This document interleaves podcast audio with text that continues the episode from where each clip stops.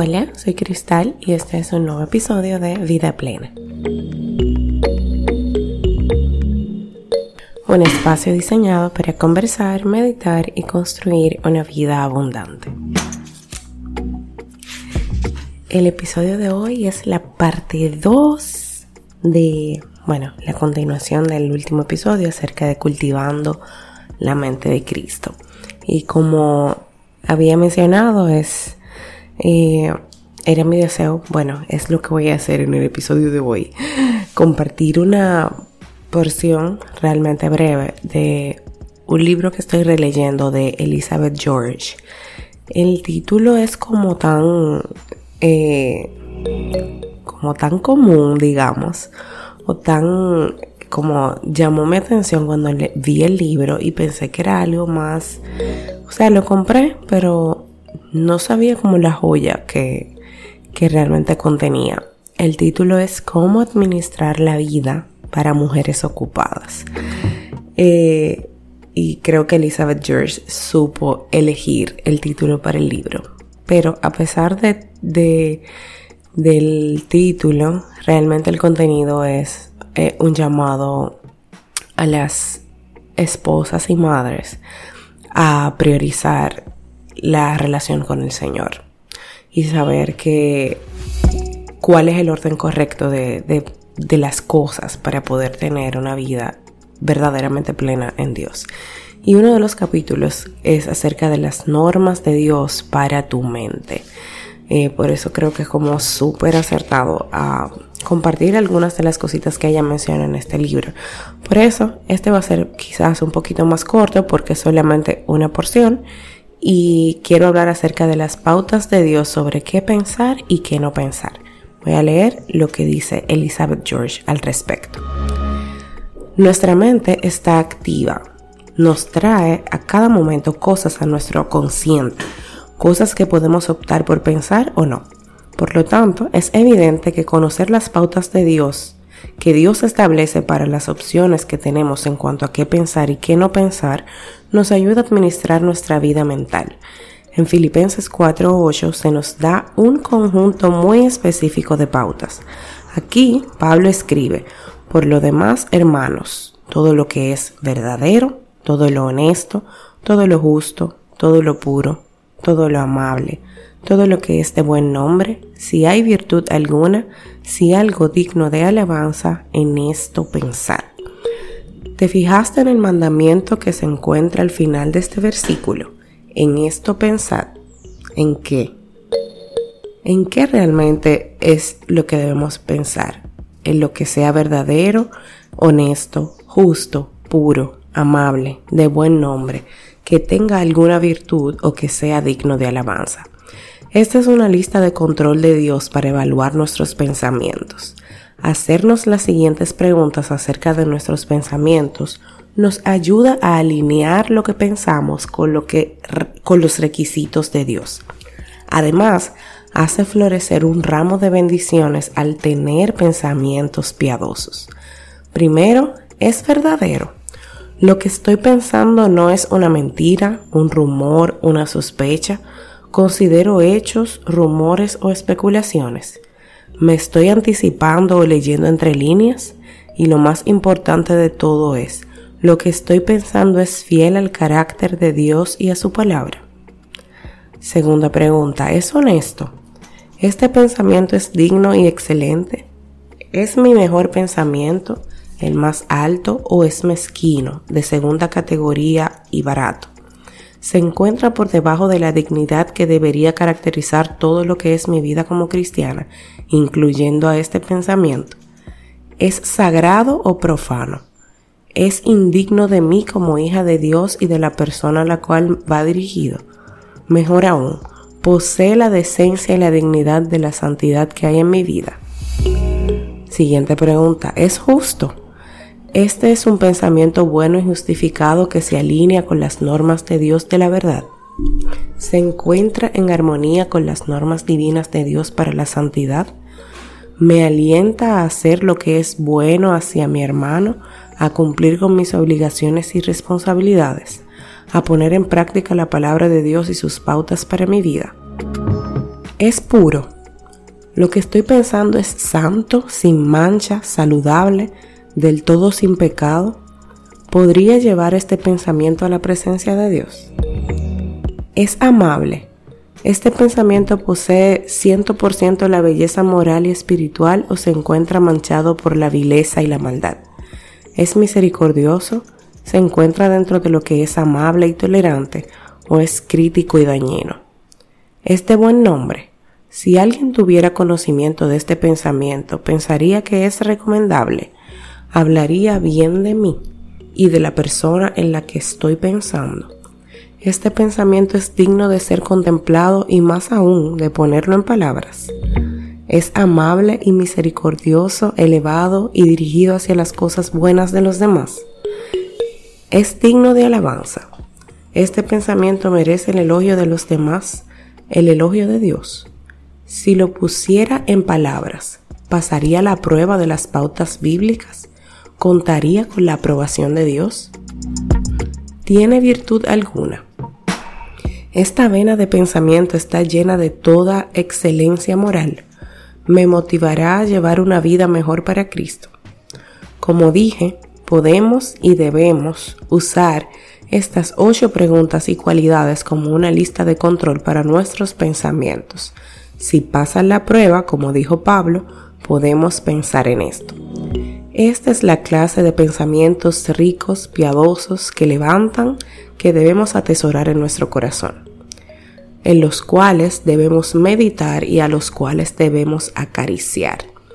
Como nos sugiere una traducción de la Biblia, que estos sean nuestros tesoros. Piensa, medita y atesora estas cosas. Ahora bien, ¿cuáles son los pensamientos de los que podemos estar seguras que cumplen con las normas de Dios?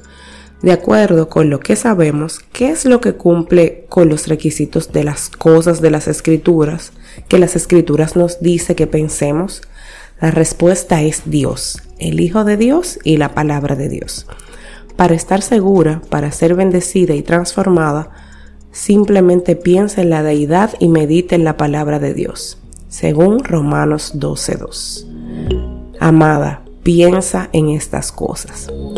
Nuestros pensamientos deberían ser como una planta perenne. En el noreste del Pacífico, donde vive la autora y su esposo, hay unos gloriosos árboles perennes por todas partes. Por cierto, frente a la ventana de la cocina tiene lo que llama la catedral. A decir verdad, piensa en ella como su catedral. Es un bosque en la ladera de una montaña y los abetos, los cedros y los pinos que allí crecen en abundancia se caracterizan por una cosa. Además de ser verdes, todo lo de estos árboles apunta hacia arriba. Los troncos de los árboles perennes apuntan hacia arriba, derechos como flechas, hacia el cielo. Hasta todas las ramas de los árboles y sus brotes se extienden y se inclinan hacia arriba. Cada parte visible de estos árboles se extiende, se esfuerza y empuja hacia arriba, hacia el sol, hacia el cielo, hacia Dios. Y querida mía, nuestros pensamientos deberían ser como estos árboles perennes. Deberían extenderse hacia arriba. A eso nos insta la escritura en Filipenses 4.8. Fíjate bien en la selección que hace la Biblia de las palabras. Verdadero, honesto, justo, puro, amable, de buen nombre, si hay virtud alguna, si es digno de alabanza. No leas deprisa ni pases enseguida a través de estas preciosas joyas. No, léelas otra vez, contémplalas, saborealas, dilas en voz alta. Permite que tu bondad y su grandeza, su bondad y su grandeza se deslicen por tu boca, por tu mente y por tu alma. Esto es lenguaje celestial y Dios nos llama y nos ordena a tener pensamientos celestiales, virtuosos. Nuestros pensamientos deberían ser como una catedral. Nuestros pensamientos también deberían ser disciplinados. Aquí tenemos algo un poquito más elemental que la maravilla arquitectónica de una catedral. Cuando sus dos hijas asistían a los departamentos preescolares y primarios de la escuela dominical de la iglesia, aprendieron una canción que también nos dice a nosotras qué debemos hacer y qué no debemos hacer cuando se trata de nuestros pensamientos y del uso de nuestras mentes. Una de las estrofas de la canción nos advierte, ten cuidado, mentecita, con lo que piensas. ¿Acaso ese lo que no nos lo dice todo? Como mujeres que deseamos vivir de, de acuerdo con el plan y el propósito de Dios, para nuestra vida debemos tener cuidado con lo que pensamos, como nos enseña un bien conocido dicho, siembra un pensamiento y cosecharás una acción, siembra una acción y cosecharás un hábito, siembra un hábito y cosecharás un carácter, siembra un carácter y cosecharás un destino. Nuestras acciones, nuestros hábitos, nuestro carácter y nuestro futuro se ven afectados, sin lugar a dudas, por nuestros pensamientos. Por lo tanto, tú y yo como mujeres que tenemos pasión por Dios y por los pensamientos piadosos, debemos tener cuidado y ser disciplinadas con nuestros pensamientos. Debemos tener mucho cuidado con lo que pensamos y con lo que no pensamos y lo que no debemos pensar. Debemos hacer lo que nos enseña la Biblia y buscar las cosas de arriba y poner la mira en las cosas de arriba, no en las de la tierra. Colosenses 3, 1 y 2 debemos tener la seguridad de que nuestros pensamientos siempre estén dirigidos y asciendan hacia arriba, de modo que nuestro carácter siempre se arquee hacia arriba y nuestras vidas estén erguidas. ¿Qué hacer y qué no hacer? ¿No es bueno saber que Dios nos ha dado algunos frenos para la vida de nuestros pensamientos? Nos resulta muy liberador saber cuáles son sus límites con respecto a lo que debemos pensar y lo que no debemos pensar. Sin embargo, existe otro aspecto de nuestras mentes, la energía mental que se necesita para decidir qué hacer y qué no hacer. Aquí tenemos solo algunas de las actividades mentales que dirigen nuestra vida para que con determinación vivamos de, de, acuerdo con el plan de Dios. Estos ejercicios te ayudarán a determinar qué hacer y qué no hacer con tu tiempo y tu vida. Solución de problemas. Cuando disponemos nuestra mente y nuestros pensamientos para el buen uso, para el mejor, para el mejor podemos utilizar su ayuda para resolver problemas. Al pensar en el plan de Dios y en las instrucciones para la vida y las prioridades que nos da en su palabra, podemos disponernos a recibir sus soluciones para nuestros problemas. En la toma de decisiones. No pasa un segundo sin que tomemos alguna decisión. Cuando escuchas a alguien hablar, debes decidir con cuidado cómo responder y qué palabras usar. Cuando se produce una crisis, las opciones se deben encender en el plano mental en un instante y enseguida se debe tomar una decisión con respecto al curso de la acción. Y cuando existe una tregua en la acción, una pausa sorprendente en medio de nuestro día ajetreado, de nuestra vida ajetreada, un momento repentino de quietud en el torbellino, pues bien, cuidado debemos decidir cómo usar esos, esos momentos.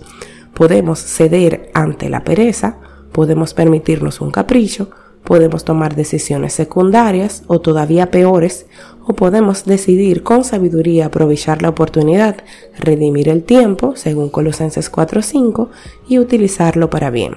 Recuerda que tu habilidad para tomar sabias decisiones es directamente proporcional al grado de madurez que tengas. Planificación. El primer libro que la autora leyó en su vida sobre la administración del tiempo afirmaba de manera rotunda, fracasa en planificar, fracase, planifique fracasar. Por supuesto, todos los libros que ha leído acerca de la planificación del tiempo y de la vida sugieren también dedicar al menos 20 minutos al comienzo del día para planificarlo.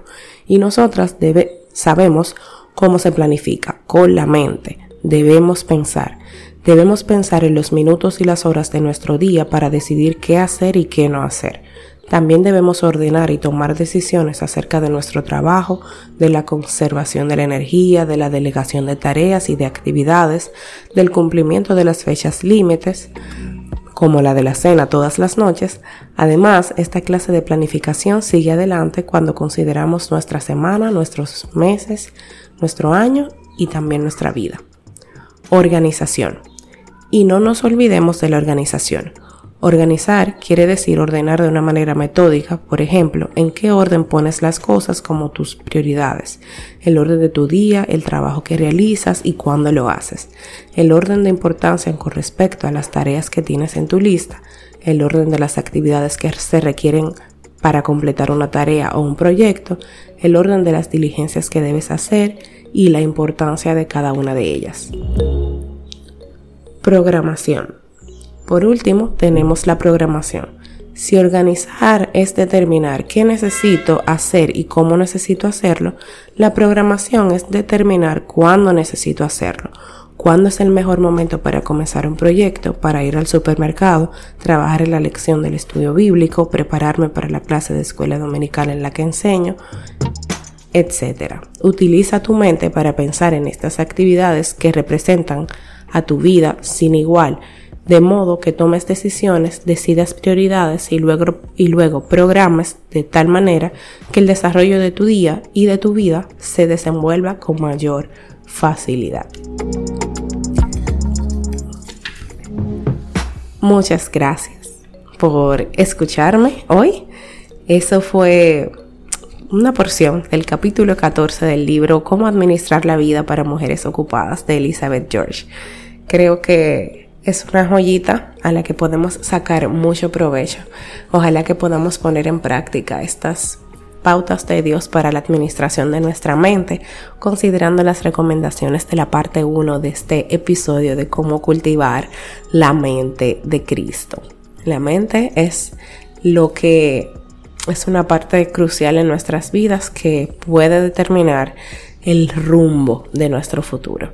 Así que seamos buenas administradoras de este gran recurso que Dios nos ha dado. Aprendamos a organizar, planificar y pensar en lo que Dios realmente nos dice que pensemos.